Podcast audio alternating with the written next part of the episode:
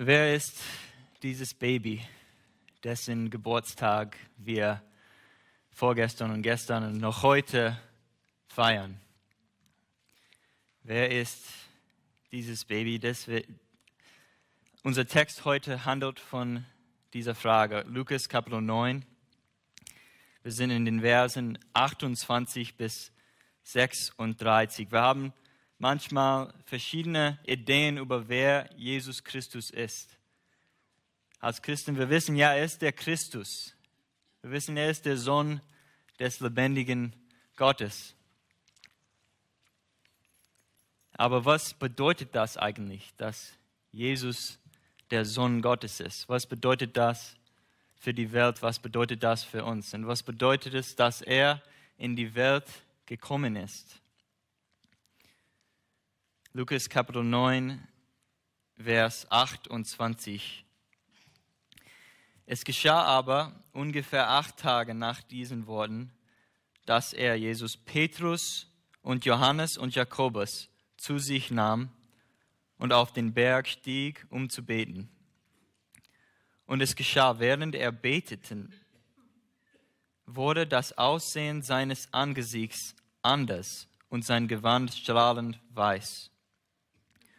Und siehe, zwei Männer redeten mit ihm. Das waren Mose und Elia. Die erschienen in Herrlichkeit und redeten von seinem Ausgang, den er in Jerusalem erfüllen sollte. Petrus aber und seine Gefährten waren vom Schlaf übermannt. Als sie aber erwachten, sahen sie seine Herrlichkeit und die zwei Männer, die bei ihm standen. Ich möchte anfangen mit einer Frage, nicht nur wer ist Jesus, wer ist dieses Baby, sondern siehst du die Herrlichkeit Jesu? Siehst du seine Herrlichkeit? Wir, wir haben hier gelesen, dass die Jünger Jesu, vor allem diese drei Jünger, Petrus, Johannes und Jakobus, hatten einen Blick gesehen von der Herrlichkeit Jesu. Ja, Vers 28, Jesu nahm Petrus und Johannes und Jakobus zu sich und auf den Berg stieg. Und, und er sagt, es geschah aber ungefähr acht Tage nach diesen Worten. Also wo, was ist vor acht Tagen passiert? Jesus hat gerade gelehrt zu den Jüngern und auch zu der Volksmenge in der Nähe, dass er sterben sollte, dass er sterben muss. Ja? Lukas Kapitel 9, Vers 22, der Sohn des Menschen muss viel leiden und verworfen werden von den Ältesten und den obersten Priestern und Schriftgelehrten und getötet werden und am dritten Tag auferweckt werden. Also Jesus hat gerade gelehrt, dass er viel leiden muss, dass er sterben muss. Und dann acht Tage später nahm er diese drei Jünger mit ihm und auf den Berg stieg und hat angefangen zu beten. Wir lesen dann aber, dass während er betete, Vers 29, wurde das Aussehen seines Angesichts anders und sein Gewand strahlend weiß. Diese, diese Geschichte wird auch in, in Matthäus 17 und in Markus 9 berichtet. Und dort heißt es, heißt es in Matthäus 17, dass, sein, dass er scheint wie die Sonne. Er scheint wie die Sonne. Und trotzdem ähm, hatten Petrus und Johannes und Jakobus hatten sie geschlafen. Wahrscheinlich hat diese, dieses Licht so gescheint, dass sie aufgewacht haben und, und dieses, diese Herrlichkeit Jesu, dieses, dieses Blick von der Herrlichkeit Jesus. Also stell dir vor, einfach einmal die Sonne anzuschauen. Einen Moment, einfach die Sonne, du kannst es nicht anschauen. Aber so scheint Jesus, so ist er hier geschienen auf den Berg. Und wir fragen, warum sind Petrus und Johannes und Jakobus mit ihm? Das ist drei Zeugnisse. Das heißt, dies ist kein Märchen, das ist keine ähm, Geschichte, die die ähm, also aus dem Nichts ge gezählt haben. Das eigentlich ist passiert. Drei Zeugnisse. Und Petrus hat davon geredet in 2. Petrus Kapitel 1 in, seinen, in seinen zweiten Brief. Sagt er, denn wir sind nicht klug, er sondern in Legenden gefolgt. Kapitel 1, Vers 16 von 2. Petrus. Als wir euch die Macht und Wiederkunft unseres Herrn Jesus Christus wissen ließen, sondern wir sind Augenzeugen seiner herrlichen Majestät gewesen denn er empfing von Gott, dem Vater, Ehre und Herrlichkeit als eine Stimme von der hocherhabenen Herrlichkeit an ihn erging. Dies ist mein geliebter Sohn, an dem ich wohlgefallen habe. Und diese Stimme hörten wir vom Himmel her ergehen, als wir mit ihm auf dem heiligen Berg waren. Also Jesus nahm seinen Jünger mit ihm, um Zeugnisse dazu haben und auch ihnen zu lehren, wer er ist, wie herrlich er eigentlich ist. Und auch wichtig daran zu erinnern, dass Jesus war nicht nur 100% Gott, der Sohn Gottes, sondern er war 100% Mann, Mensch. Und er brauchte Zeit zu beten. Er brauchte Zeit, Gottes Wort zu begegnen. Hier sehen wir, dass er redete mit Elia und Mose. Er brauchte Zeit, in der Gegenwart Gottes, um ihn vorzubereiten, diese, unendlich, diese unendliche tiefe Schmerz und Leid auf dem, Kreuz, auf dem Kreuz zu erfahren. Er brauchte Zeit mit Gott. Und wenn er Zeit braucht in der Gegenwart Gottes, um seine Herrlichkeit zu begegnen, so brauchen wir das. Also die Frage ist, siehst du die Herrlichkeit Christi? Bist du bereit, für Gott zu leiden? als Christen. Er war mit Mose und Elia auf dem Berg. Mose hat das Gesetz gegeben zu dem Volk Israel. Elia war der Prophet in Israel, der in die Dunkelheit damals verkündigt hat. Ja, und Jesus Christus ist gekommen, zu erfüllen das Gesetz zu erfüllen und alle die Prophezeiungen zu erfüllen. Weil sie haben geredet, Vers 31, die erschienen in Herrlichkeit und redeten von seinem Ausgang, den er in Jerusalem erfüllen sollte. Von seinem Ausgang, das heißt seinen Tod und seine Auferstehung. Alles im Alten Testament Mose und Elia und alle die Propheten, sie, sie haben auf ihn hingewiesen, auf Jesus Christus hingew hingewiesen. Also wenn wir im Alten Testament lesen, das Gesetz Mose, zum Beispiel 3. Mose, wir lesen über alle dieses Opfer und so weiter und wir wissen, was ist hier los? Es ist alles ein Schatten auf dem Tod Jesu. Und das Gesetz, Jesus hat das perfekte Leben gelebt hat nie gesündigt, hat das perfekte Leben gelebt und deswegen war er bereit, als ein stellvertretendes Opfer für die Sünde zu sterben, in deiner Stelle, wenn du ihm vertraust. Und er war die Erfüllung von all die Prophezeiungen, von Elia bis Malachi, hat alle die Prophezeiungen erfüllt. Und die Frage für uns ist, sehen wir seine Herrlichkeit?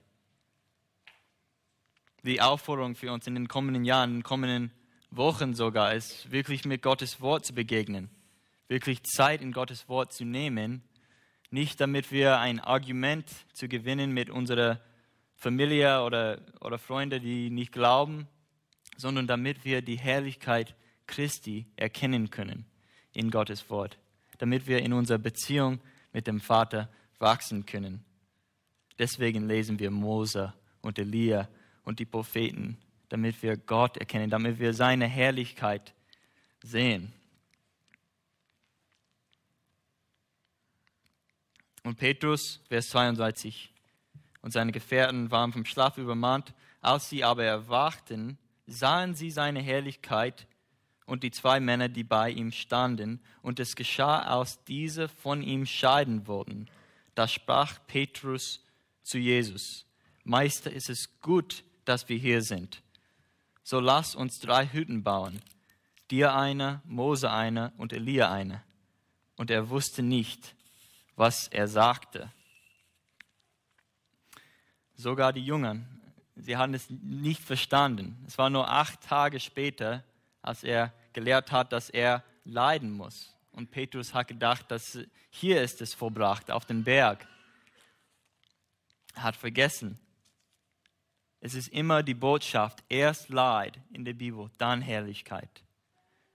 Die Jungen hatten hier einen Blick von der Herrlichkeit Gottes, aber das war für sie vorzubereiten, damit sie vorbereitet werden zu leiden auch Christus, dass er vorbereitet werden zu leiden. Für uns in dieser Zeit ist es erst Leid, dann Herrlichkeit, dann in der Gegenwart Gottes. Wir wohnen jetzt in der Zeit nach dem Sündenfall. Adam und Eva waren in der Gegenwart Gottes, wo sie Gottes Herrlichkeit sehen können. Aber auch, nachdem sie aus der Gegenwart Gottes ausgeschmissen werden, sind wir in dem Zeitalter des Ohres. Ja, wir sehen Gottes Herrlichkeit nicht mit unseren Augen, sonst würden wir sterben, hat er dem Mose gesagt. Im 2. Mose 33. Mein Angesicht kannst du nicht sehen, denn kein Mensch wird leben, der mich sieht. Aber als Jesus Christus gekommen ist, sehen wir sein Angesicht, das Angesicht des Sohnes Gottes, haben die Jungen gesehen. Und wir in unseren Herzen sehen das Angesicht des Sohnes Gottes, wenn wir ihm vertrauen, wenn wir von der Schöpfung abwenden und zu ihm zuwenden für unser Leben. 2. Korinther 4, Vers 6, denn Gott, der dem Licht gebot, aus der Finsternis hervorzuleuchten, er hat es auch in unseren Herzen Licht werden lassen, damit wir erleuchtet werden mit der Erkenntnis der Herrlichkeit Gottes im Angesicht Jesu Christi.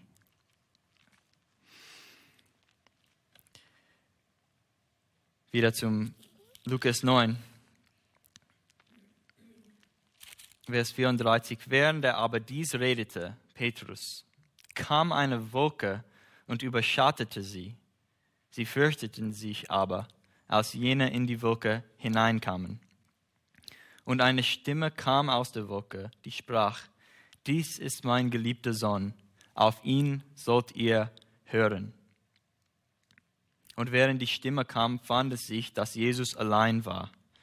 Und sie schwiegen und sagten, in jenen Tagen niemand etwas von dem, was sie gesehen hatten. Also, erste Frage war, siehst du die Herrlichkeit Jesu, dieses Baby, der das gekommen ist auf die, auf die Welt? Erste Frage war, siehst du die Herrlichkeit Jesu? Und zweite Frage ist, hörst du auf ihn? Hörst du auf ihn? Während Petrus aber dies redete, kam eine Wolke und überschattete sie. Sie fürchteten sich aber, als jene in die Wolke hineinkamen. Diese, diese Wolke kam auf den Berg, wo sie waren, Mose, Elia und, und Jesu und auch die drei Jungen da. Und diese, diese Wolke wird oft in dem Alten Testament gesehen, wenn Gottes Gegenwart mit seinem Volk ist in Israel. Also das, das ist ein Zeichen für Gottes Gegenwart mit ihnen. Und irgendwie hatten die Jungen das gespürt, Gottes Gegenwart. Nicht nur diese Leucht, dieses Licht, sondern sie haben Gottes Gegenwart geführt. Und hier sagt es, dass sie fürchteten sich. Wir wissen von den anderen Berichten, dass sie schon Furcht hatten, aber jetzt schwiegen sie vom Furcht. Die Stimme, die Stimme kam aus der Wolke, die sprach, dies ist mein geliebter Sohn, auf ihn sollt ihr hören. Das heißt, dieses Baby, das gekommen ist, ist der geliebte Sohn Gottes. Und wir sind Söhne und Töchter Gottes. Ja, wir sind in dem Ebenbild Gottes geschaffen worden. Wir haben die Fähigkeit, einander zu lieben, geliebt zu werden. Wir haben die, den Ruf, heilig zu leben.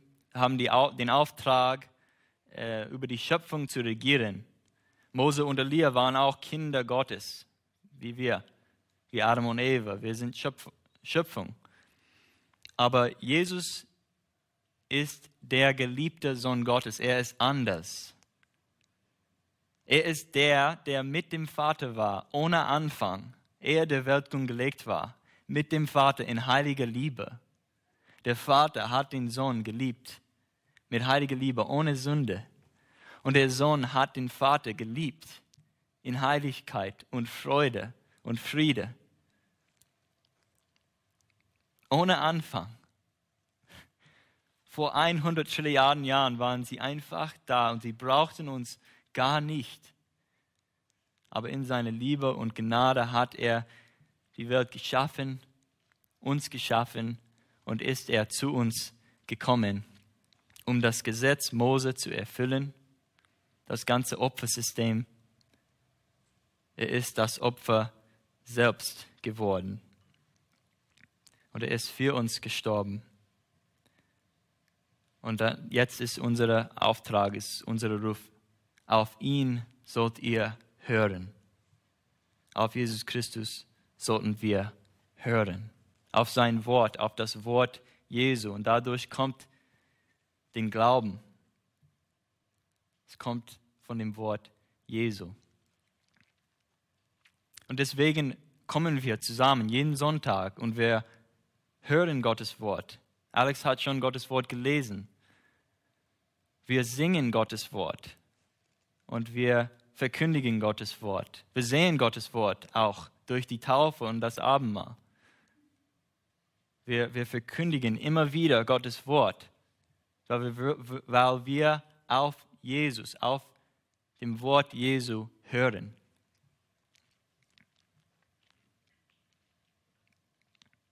Und während die Stimme kam, Vers 36, fand es sich, dass Jesus allein war. Und sie schweigen und sagten in jenen Tagen niemand etwas von dem, was sie gesehen hatten. Dieses Baby, das gekommen ist, ist der Sohn Gottes. Er ist gekommen in unsere dunklen Welt. Das Licht ist erschienen zu uns. Und jetzt sind wir noch in diesem Zeitalter des Ohres. Aber wir freuen uns darauf, wenn er wiederkommt.